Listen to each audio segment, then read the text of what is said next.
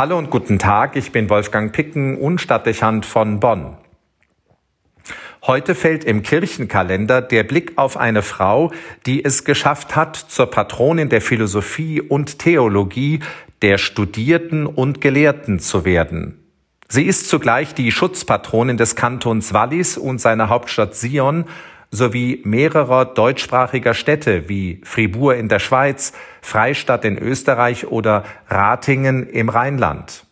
Die Universitäten in Eichstätt und Freiburg im Breisgau stehen unter ihrem Patronat. Auch ruft man sie als eine der 14 Nothelfer an zum Schutz der Feldfrüchte bei Migräne und wegen ihrer Beredsamkeit bei allen Krankheiten der Zunge. Es ist von Katharina von Alexandrien die Rede. Ihre Legende führt uns in den Wechsel vom dritten zum vierten Jahrhundert.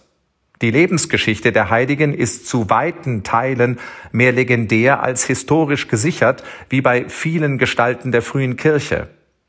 Sie fällt der Christenverfolgung des römischen Kaisers zum Opfer. Die Überlieferungen über ihr Leben berichten von einer hochgebildeten und einmalig rhetorisch begabten Frau von königlichem Geblüt. Ihr Vater soll König von Zypern gewesen sein.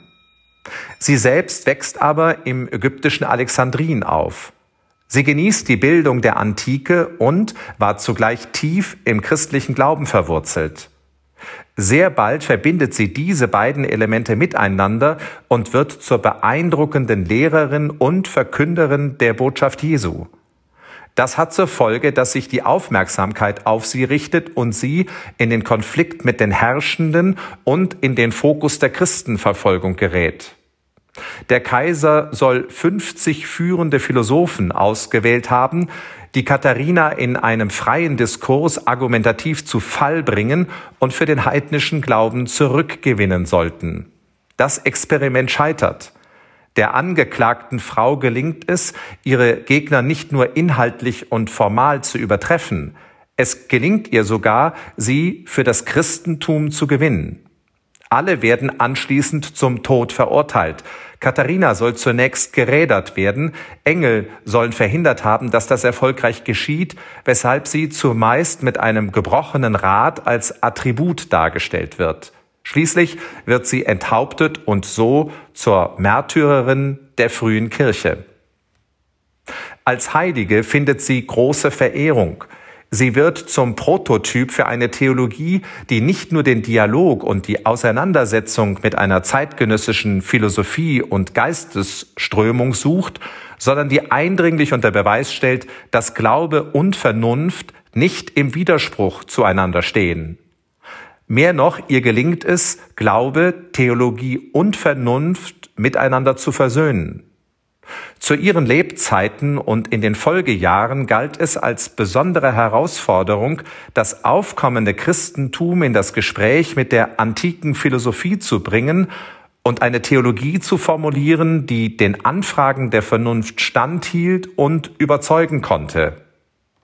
Vergleichbare Aufgabenstellungen hat es immer wieder in der Geschichte der Kirche gegeben, weil sich Geisteshaltungen und Wissenshorizonte verändern. Genau das scheint nun auch die zentrale Herausforderung der Gegenwart. Zuletzt hat sich ihr prominent und wirksam Josef Ratzinger als Kardinal und später als Papst Benedikt XVI. gestellt, durchaus mit hohem Respekt durch die intellektuelle Welt unserer Zeit. Damit wäre ein entscheidendes Defizit ausgemacht, mit dem es die Kirche gegenwärtig zu tun hat und dem sie sich stellen muss. Sie muss die Verpflichtung des Zweiten Vatikanischen Konzils aufnehmen und in den Dialog mit Welt und Zeit treten. Nicht indem sie dem, was modernes Denken als Mainstream vorgibt, nach dem Mund redet, sondern indem sie die redliche und kontroverse Debatte sucht. Zentral dabei ist, dass sie die Denkmuster und Haltungen der Moderne zu verstehen sucht und sich bemüht, ihr in der Sprache der Zeit zu begegnen. Dazu braucht es Ausnahmepersönlichkeiten wie die heilige Katharina.